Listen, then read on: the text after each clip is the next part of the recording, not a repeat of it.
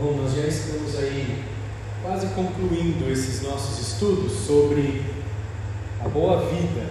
Já estamos chegando na etapa final e hoje nós vamos refletir a respeito da beleza e da arte como sinais do cuidado de Deus. Vamos tentar entender um pouco a respeito da criação, como a gente acabou de cantar, sobre a beleza, a criatividade de Deus, a criatividade que Ele colocou nos seres humanos para realizar arte, para criar coisas. E vamos ver que isso tudo é sinal do cuidado de Deus. Nós vamos basear esse nosso estudo no Salmo de número 19. Eu vou pedir que os irmãos abram comigo aí nesse momento, para a gente poder refletir ah, nas verdades desse texto tão rico. Salmo 19. É um salmo bem conhecido por nós, com certeza a gente até sabe decor o primeiro versículo.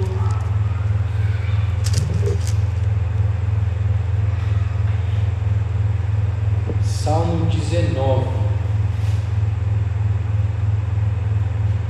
Vou fazer a leitura do versículo 1 até o versículo 6 e os irmãos podem acompanhar em suas Bíblias. Diz o seguinte: Salmo 19, 1. Os céus proclamam a glória de Deus e o firmamento anuncia as obras de tuas mãos. Um dia discursa outro dia, e uma noite revela conhecimento a outra noite. Não há linguagem, nem há palavras, e deles não se ouve nenhum som. No entanto, por toda a terra se faz ouvir a sua voz, e as suas palavras até os confins do mundo. Aí pôs uma tenda para o sol o qual, como noivo que sai dos seus aposentos, se regozija como herói a percorrer o seu caminho. Principia numa extremidade dos céus e até a outra vai o percurso, e nada refoge ao seu calor. Davi, então, nesse Salmo 19, ele passa a refletir sobre as obras criadas pelas mãos do nosso Senhor ele avalia aqui, em toda a sua limitação, na pouquíssima tecnologia que havia naquela época, com quase nenhum avanço na ciência, os astros. Ele passa a falar sobre o sol, ele passa a falar sobre o dia, sobre a noite. Ele começa a refletir como é que funciona o tempo na Terra. Ele fala que um dia vai, e aí chega a noite, aí vai outro dia, e chega a noite de novo, e ele se alegra por tamanha beleza, por tamanha organização que Deus fez a criação, e tudo continua acontecendo da mesma forma como Deus criou lá no início. Sete dias, né, manhã, o sol está lá no alto iluminando, depois o sol vai embora, a lua chega, as estrelas brilham, tem época da chuva, tem época do verão. E o povo de Israel era um povo muito abençoado por meio dos feitos do Senhor. E Deus usava a criação, ele envolvia tudo aquilo que ele havia feito para mostrar para o povo essa beleza, para mostrar para o povo a grandeza de Deus. E o povo era orientado a não adorar as obras criadas. Se o povo adorava animais, se o povo adorava ídolos, Deus condenava o povo. O povo era orientado a adorar o Criador e não a criatura, e não as obras que Deus criou. Existia lá no Egito, né, que adoravam a rãs, que adoravam o sol, que adoravam o faraó, e Deus orienta o seu povo a não adorar criaturas, seres criados, mas ao Criador de tudo. Então a existência da criação direciona o nosso pensamento para o Criador. Se o mundo foi criado, existe um Criador. E a natureza da criação significa que esse Criador teve sabedoria necessária para planejar tudo.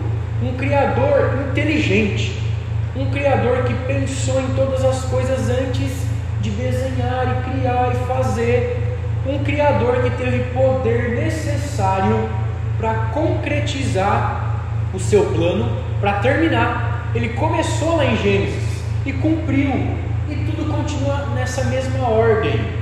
E isso continua sendo mantido no seu próprio funcionamento. É o que diz o escritor Warren Wiersbe, né, que eu tenho citado para os irmãos algumas vezes aqui. E além desse poder todo que Davi reconhece, que ele se maravilha aqui, ele reconhece também a capacidade e a majestade desse Criador de fazer com que as coisas funcionem segundo a sua vontade. E Davi está nos dizendo aqui que o Criador fala com todos os habitantes da terra. Ele pronuncia uma mensagem por meio da criação, por meio daquilo que ele colocou no céu, daquilo que ele colocou na terra. E a criação, a natureza, a ordem natural que a gente estudou semana passada do universo é um livro sem palavras revela a grandeza de Deus. E ele fala aqui: não há linguagem, não há palavras, dele não se ouve nenhum som, no entanto, por toda a terra se faz ouvir a sua voz. Deus se revela por meio da criação, por meio do sol, por meio das vegetações, por meio da lei da natureza, e a gente consegue perceber que alguém teve que criar tudo isso.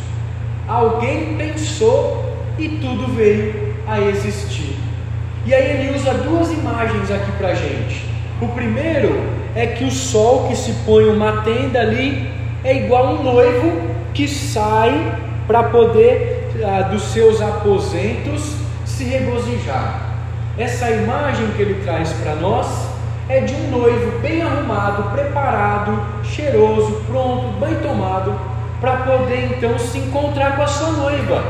É igual o sol que nasce toda manhã com seu esplendor, com a sua beleza, com toda a sua força e poder para iluminar e dizer que mais um dia começou. E aí também ele mostra que o sol também é como se fosse a força e a determinação de um atleta que corre lá a sua caminhada para tentar terminar a corrida. E ele diz como se fosse um herói que se regozija, se alegra para concluir o seu caminho. Então aí a gente pode se perguntar: as pessoas que nunca ouviram falar de Jesus, elas estão perdidas? E a Escritura diz para nós que sim, que elas vão ser condenadas. Mas por quê? Porque Deus fala todos os dias a todas as criaturas, a todos os seres humanos, e eles se recusam a ouvir a voz do Senhor. A voz da criação é uma mensagem universal. Um escritor chamado Alan Harmon diz isso: que todo mundo que para e olha para o mar, Todo mundo que para e vê a beleza das flores, todo mundo que olha como o sol é tão grande, tão poderoso, que aquece, que faz a plantação crescer forte, pode ter sido e tem que ter sido criado por um ser grandioso e inteligente. Então, aqueles que se recusam a perceber o Criador na criatura são indesculpáveis aquilo que Paulo acabou de dizer lá em Romanos 1 que a gente viu, né? Que os atributos de Deus, o poder de Deus, a majestade de Deus se revela na beleza da criação. E é uma mensagem que fala da grandeza de Deus. Só que essa mensagem, essa revelação na natureza, que a gente chama na teologia de revelação geral, ela nada diz sobre a salvação ela nada diz sobre a graça de Deus, sobre a cruz. Daí a nossa responsabilidade, fazer alguma coisa para transmitir essa mensagem de salvação, para transmitir para as pessoas a verdade do Evangelho. A gente precisa fazer algo, proclamar e anunciar que o Salvador é maravilhoso, é gracioso e ele está pronto a salvar aqueles que se humilham e se arrependem do seu pecado. E daí então nós vamos ver um pouco sobre a arte, sobre a beleza, sobre a natureza, sobre essa revelação do Senhor que mostra o cuidado dele sobre as nossas vidas. Então, poucas pessoas hoje em dia entendem a beleza como uma extensão da criação. As pessoas não entendem que Deus criou essa humanidade, esse mundo com um propósito e colocou a sua assinatura. Tudo de belo que a gente vê vem da parte de Deus. E as pessoas tendem a dizer o seguinte: ah, a beleza está nos olhos de quem vê. Quando alguém chama e fala assim para a gente, né, olha, você está bonito hoje, né? As pessoas dizem, ah, não, são seus olhos. Ah, você está sendo muito modesto. Eu não estou bonito, não. Mas na verdade, nós somos aquilo que Deus nos criou. Nós somos a imagem e semelhança de Deus. E a Escritura nos afirma que aquilo que vem de Deus, o próprio Deus diz que é muito bom, que ele se alegrou com aquilo que ele criou. E tem muita gente que diz que beleza é questão de gosto. Não é todo mundo que enxerga a beleza, mas declarar que uma coisa é bela significa apenas que uma coisa agrada ao autor da declaração. Muitas vezes as pessoas dizem que algo é belo porque agradam a elas, porque elas se sentem bem, mas na verdade, no fundo, no fundo, elas não conseguem perceber realmente a beleza que Deus imputou na criação. Os crentes têm esse olhar, os cristãos conseguem perceber as maravilhas da criação e conseguem se admirar como é que Deus faz tudo isso. Olha que maravilha, olha que beleza. A maré sobe, a maré desce, Olha os frutos que continuam nascendo e dando no pé para a gente comer. A gente se maravilha, maravilha disso e deve agradecer ao Senhor. Mas o que define ah, o valor da beleza não é a opinião de uma pessoa, não é aquilo que alguém vai dizer, mas é o que Deus diz, é o que Deus criou, o que Deus fez e projetou. E a gente pode se perguntar: será que existe ah, um padrão absoluto de beleza, nesse universo criado por Deus, não existe coisas que nós possamos realmente chamar de lindas? Será que a gente não pode olhar para uma coisa e dizer, nossa, isso aqui é muito lindo, isso aqui é perfeito, isso aqui revela o Criador? Será que pode haver uma boa vida sem que haja beleza? E aí a gente vai responder algumas dessas perguntas essa noite. Então a gente já entendeu semana passada que existe uma ordem natural, que existe uma ordem moral, que existe ali a consciência de bem e mal nas pessoas. E a beleza também faz parte dessa ordem natural. A beleza também faz parte do mundo criado por Deus. Como por exemplo, o pássaro que canta, o sol que a gente falou tanto aqui, que já ilumina, que clareia, que aquece a terra. E por trás disso tudo está Deus, o nosso Senhor, que deve ser adorado por todos, que a gente leu no Salmo 150. E aí o Senhor Deus, ele une o tempo, a existência, a eternidade, quando ele se fez um bebê, quando ele se fez carne, quando ele se revelou para nós ele mostrou que existe tempo, que existe eternidade, que existe beleza nesse seu plano para a humanidade. Só que as mentes modernas de hoje, os cientistas, os filósofos, os estudiosos, os descrentes, os ateus por aí, eles acreditam que a beleza ela é uma harmonia entre o que existe e um universo que é fruto do acaso, do caos. Mas não se pode existir algo bonito vindo do acaso. O acaso, o nada, não é bonito. Quando a gente fala para pensar em nada, eu não sei os irmãos, mas eu tenho na minha mente uma imagem escura, uma imagem como se eu fechasse os olhos e ficasse tudo escuro. Pensar no nada. E o nada não é bonito. O acaso não é bonito. E na criação de Deus, nós que temos o conhecimento da palavra, que estudamos, que cultuamos a Ele, a gente vê uma estreita relação entre o eterno, que é Deus, e o temporal, que é o universo. Uma relação entre Deus e a criação, entre a eternidade e o nosso tempo e a existência. E o que nós chamamos de beleza nesse mundo nada mais é do que a glória de Deus brilhando na criação. Os resquícios que Deus deixou para que a gente pudesse perceber como Ele é belo, como Ele criou as coisas de uma forma tão bem planejada. E essa beleza, como a gente acabou de afirmar, vem dessa ordem natural. E essa ordem natural, como a gente viu semana passada, vem do Criador, vem do nosso Deus, que é justo, santo, que é bom. Então a beleza e a arte não são é, meras expressões interiores do artista. Quando a gente vê uma obra de arte, algo belo criado pelo homem, um quadro, um prédio, alguma coisa construída pelas mãos humanas, a gente não pode achar que aquilo veio do pensamento do homem veio do coração dele, algo que veio somente dele. Porque a beleza, ela faz parte da realidade. Deus ele condiciona, ele dá a oportunidade de todos nós fazermos coisas belas. Deus ele cria o ser humano belo e ele dá a oportunidade de nós criarmos beleza também. Então a beleza que a gente vê no mundo comunica o grande amor de Deus por nós.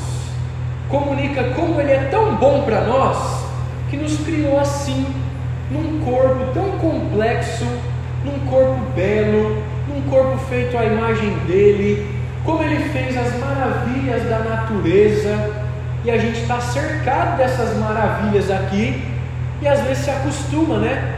De uma árvore na época de manga da manga, né? Tá dando manga para todo lado aí, né? Mas a gente se acostuma, não percebe que isso é obra de Deus.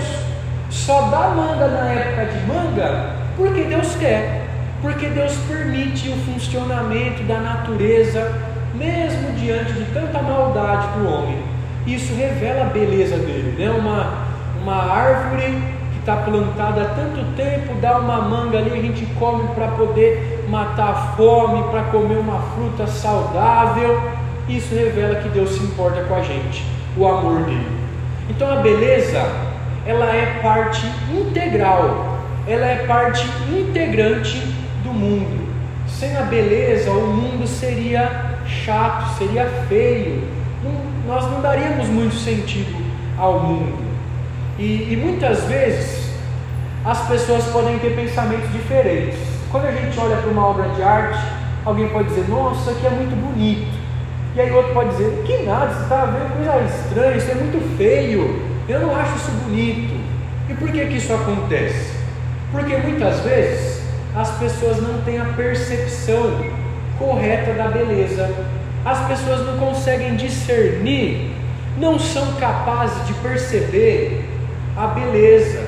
Algumas percebem mais que as outras, e nós cristãos precisamos perceber isso. Então, a visão dos cristãos de beleza, da harmonia criada por Deus, daquilo que é bonito, lindo, que Deus fez, ela está baseada na doutrina das origens, na doutrina da criação, de como Deus fez tudo bom e perfeito conforme o seu pensamento. E Deus fez o mundo que reflete a sua imagem, que reflete também a sua majestade, a beleza de Deus. Então tudo que Deus fez reflete o caráter dele. A natureza reflete os seus atributos, como a gente leu há pouco. E Deus ele ah, fez esse mundo no qual, se nós pararmos para pensar, para refletir, a gente se surpreende constantemente, porque o sol é tão imenso e ele não queima a terra. Mesmo a gente vivendo numa região aqui do país, sendo tão quente, a gente não morre por causa do sol. A lua é tão bonita que a gente olha para o céu e ela está lá fixa e a gente pode ver a beleza dela, como as coisas acontecem conforme a lua está cheia, conforme a lua não está, e a gente vê o fluxo criado por Deus na ordem da criação. Quando a gente olha para um campo de flores tão delicadas, de diversas cores, a gente se admira. E alguns animais igual esse que eu coloquei ali do lado, o camaleão, que tem a capacidade de se camuflar para se esconder, né? que tem várias cores, ele vai para um negócio escuro, ele se torna escuro, fecha o olho, nenhum animal predador pode ver ele ali, ele vai se camuflando, cada animal com sua peculiaridade, e a gente percebe que esse Deus é tão perfeito, que ele se importou com cada detalhe para nos dar um mundo belo para que a gente pudesse desfrutar disso tudo, a maravilha de habitar no mundo criado por Ele. E essa criação, com toda certeza, aponta para o amor dele por nós. Então, existe algo que fica ecoando, que fica ali apontando para nós ah, um sentido da vida, uma perfeição nas artes as artes, as coisas criadas pelo homem, as pinturas, aqueles que são realmente artistas, eles revelam para nós um mundo ideal. Tanto se a gente for parar para pensar em músicas bonitas, clássicas, em quadros de obra de arte pintadas, esses quadros, essas músicas revelam para nós a criação de Deus. E essas artes, elas são poderosas porque elas comunicam coisas para nós e a gente precisa estar atento para ouvir o que elas estão para comunicar. Elas vêm direto para o nosso intelecto, para a nossa mente, para a nossa razão, e é com o coração que nós podemos compreender a beleza das coisas criadas, das coisas pinceladas e feitas pelos artistas. Então, enquanto elas tomam o nosso pensamento, e penetram a nossa imaginação e nos levam a refletir. Essas artes nos despertam, nos fazem pensar, clarear para a maravilha do mundo e elas tocam a nossa emoção. Quantas vezes a gente está ouvindo uma música tão bonita e aí a gente chora? Quantas vezes a gente olha para um quadro pintado e a gente vê, nossa, como isso é bonito, né? Olha como alguém teve a capacidade de fazer isso. Então, as artes, a beleza da criação, aponta para o que está além do meramente humano, aponta para a capacidade que Deus deu para o ser humano, porque as artes têm a sua fonte na beleza em Deus. Olha aí para esses quadros que eu vou colocar agora. Tenta reparar alguns detalhes aí neles.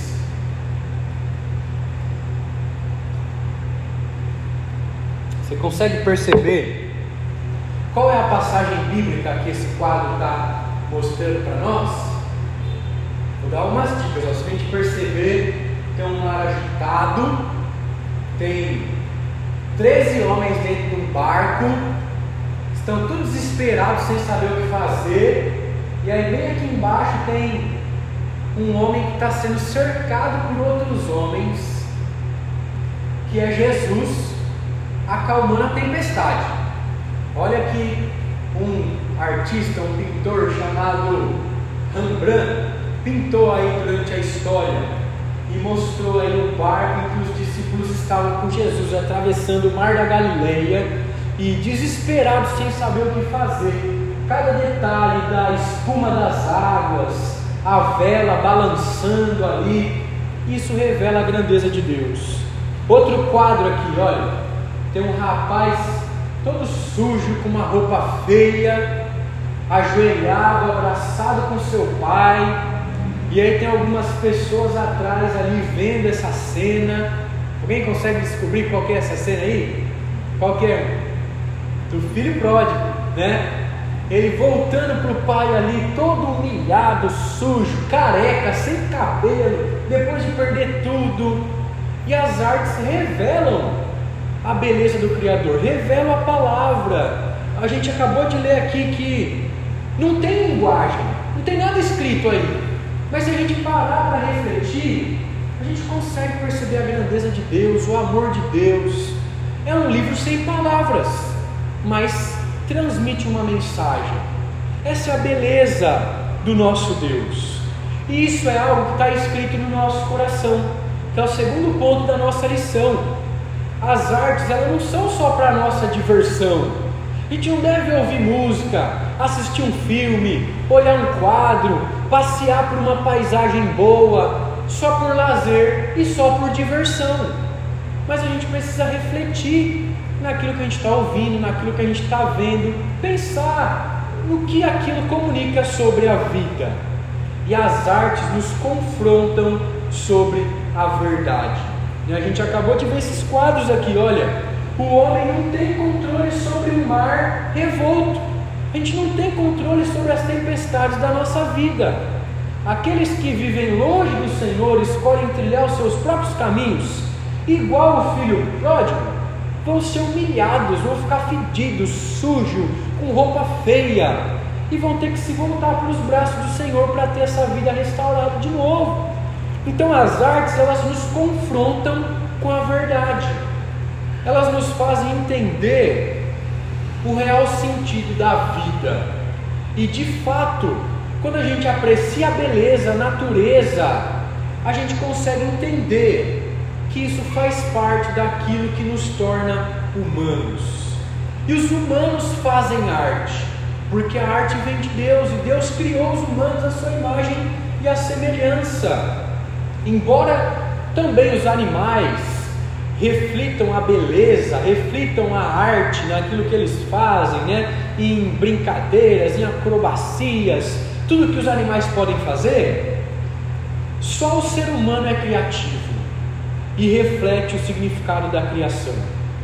E desde sempre, né, pode ter sido encontrado nas cavernas os homens lá no início da criação pintando aquilo que eles faziam. Olha aí, ó, o que é pintado e é encontrado nas cavernas ainda hoje. Os homens com as suas armas lá, arco e flecha, rodeado de animais, tentando matar os animais para eles comerem para ter o que sobreviver. Então os homens revelam nas suas obras de arte o que acontece na vida, a ordem natural das coisas, o mundo que ultrapassa a realidade. E a gente precisa valorizar as músicas que a gente canta, né, bíblicas, a palavra de Deus, os quadros, as paisagens que a gente vê, porque isso revela a beleza do Criador. E quase toda espécie de trabalho que a gente faz também envolve beleza, envolve a criatividade. Porque quase todo tipo de trabalho envolve vender coisas, envolve consertar, envolve construir coisas. Em tudo isso a gente precisa criatividade para exercer o nosso trabalho.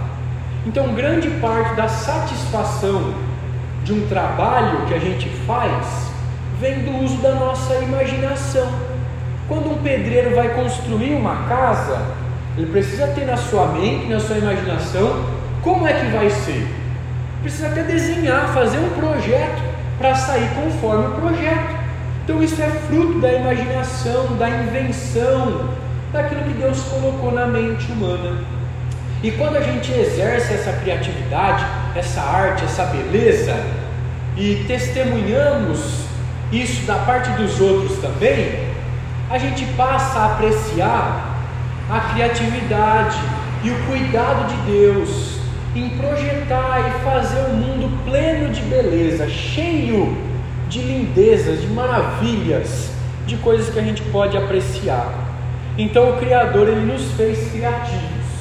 E aí a gente começa a entender o sentido daquele texto que nós somos criados à imagem e a semelhança de Deus.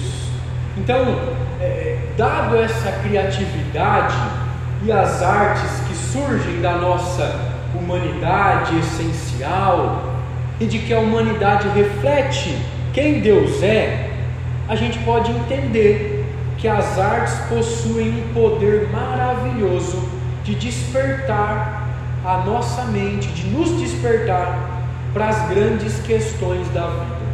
Quando a gente para para olhar a humanidade, quando a gente para para olhar a natureza, como isso é complexo, a gente pode pensar: olha, como é que isso foi criado? Como que isso pode ser obra do acaso? Como que isso pode ser obra de uma explosão, de uma evolução?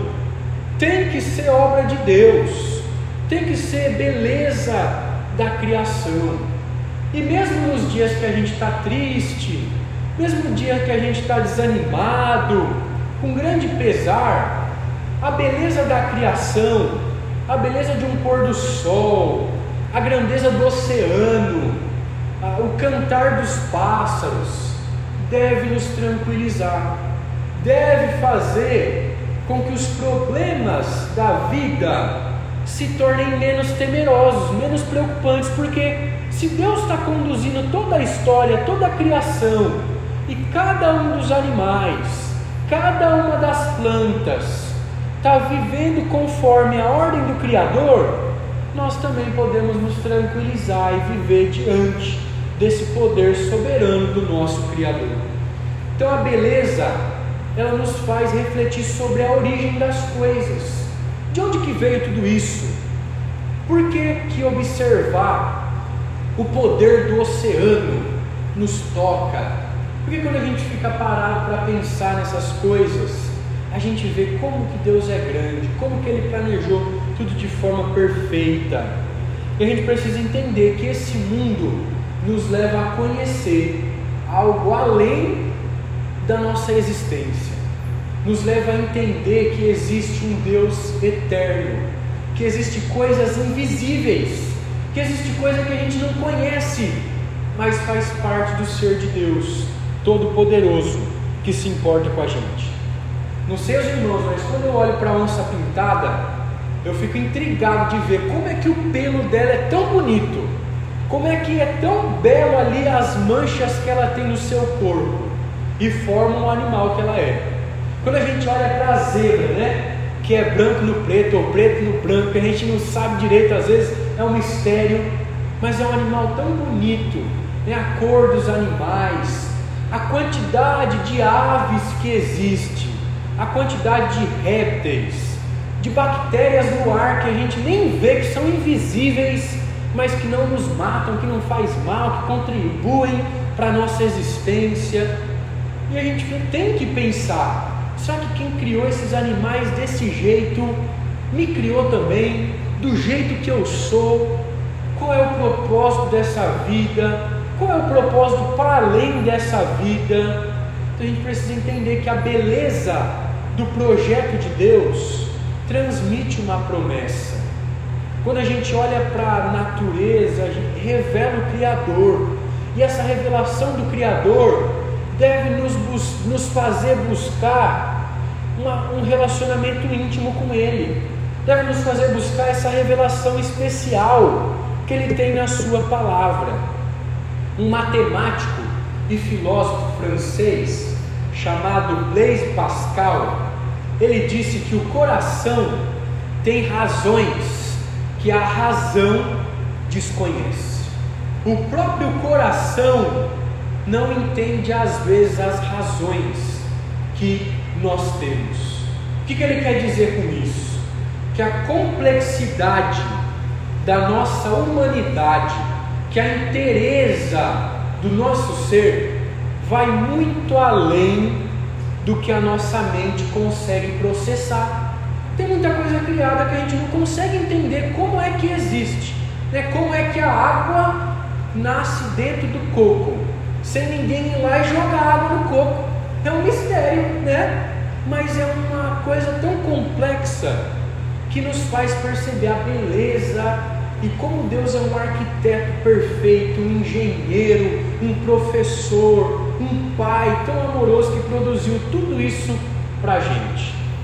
E a nossa humanidade também, o nosso ser, é complexo, que inclui emoções, a gente chora, a gente se alegra, a gente fica triste, que inclui intelecto, né, que inclui pensamento, que inclui às vezes intuição, inclui imaginação.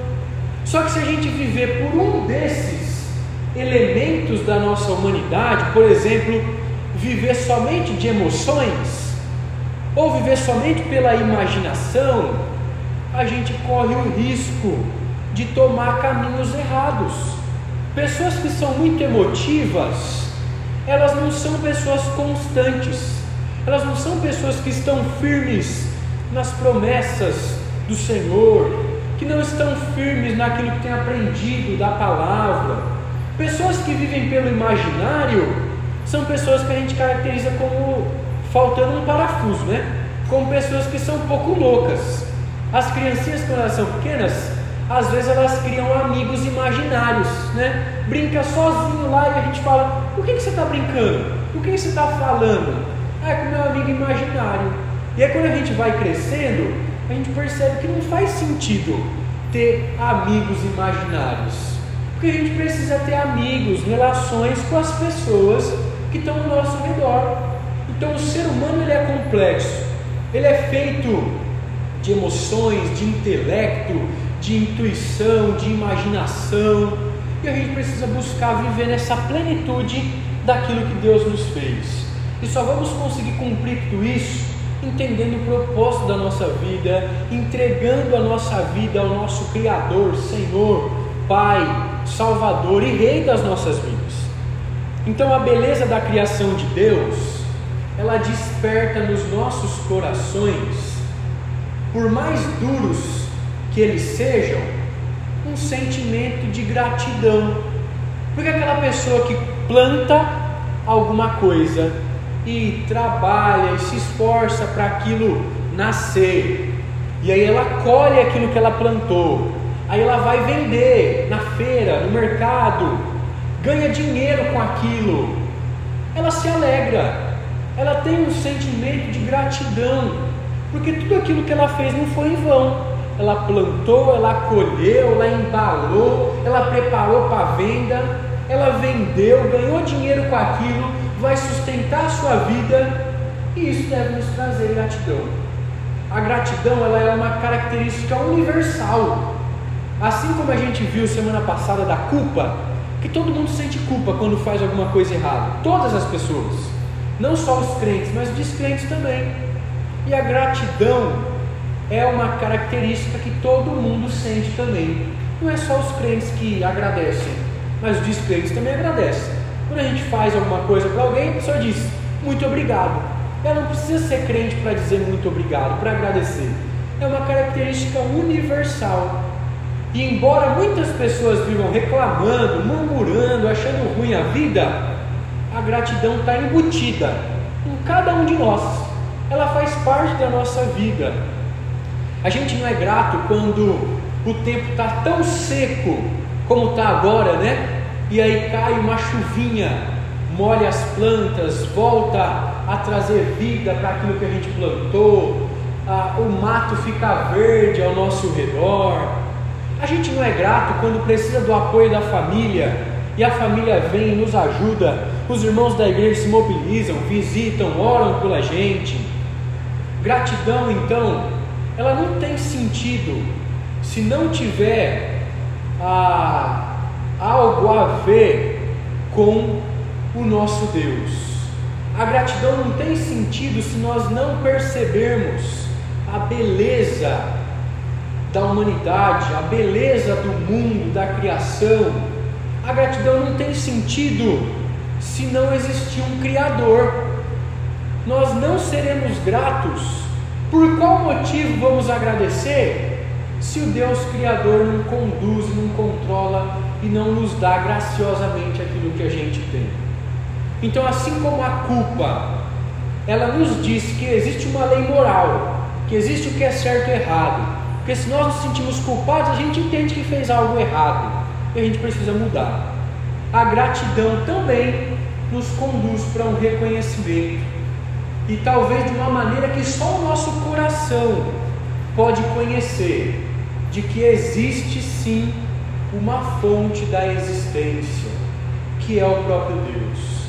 A beleza só existe, nós só podemos desfrutar da arte por causa do nosso Senhor.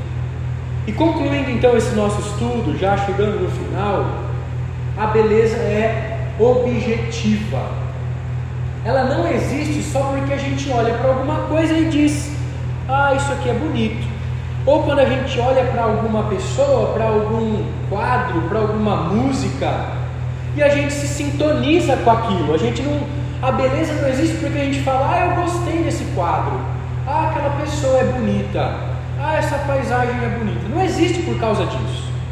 A beleza existe porque foi criada por Deus para alegrar o coração humano. Esse é o propósito do belo. Esse é o propósito da arte. Deus dá capacidade para o ser humano.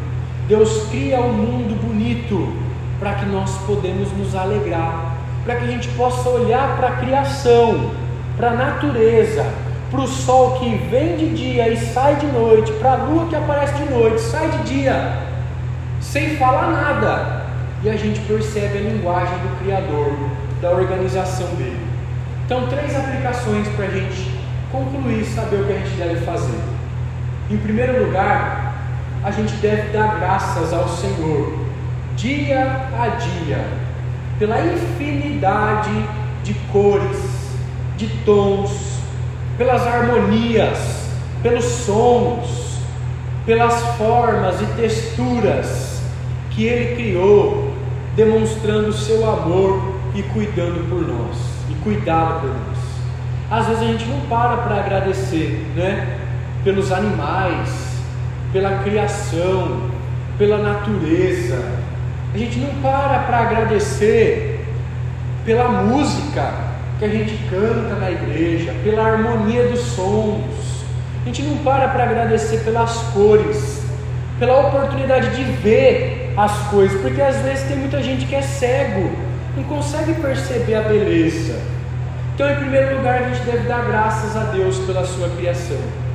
Em segundo lugar, eu queria desafiar os irmãos, eu queria orientar os irmãos a apreciar a boa música, a valorizar a arte, tudo aquilo que a gente vê, a beleza, a ser criativo também no nosso trabalho. Né? As irmãs da SAF aí são bem criativas nas coisas que elas fazem nos trabalhos.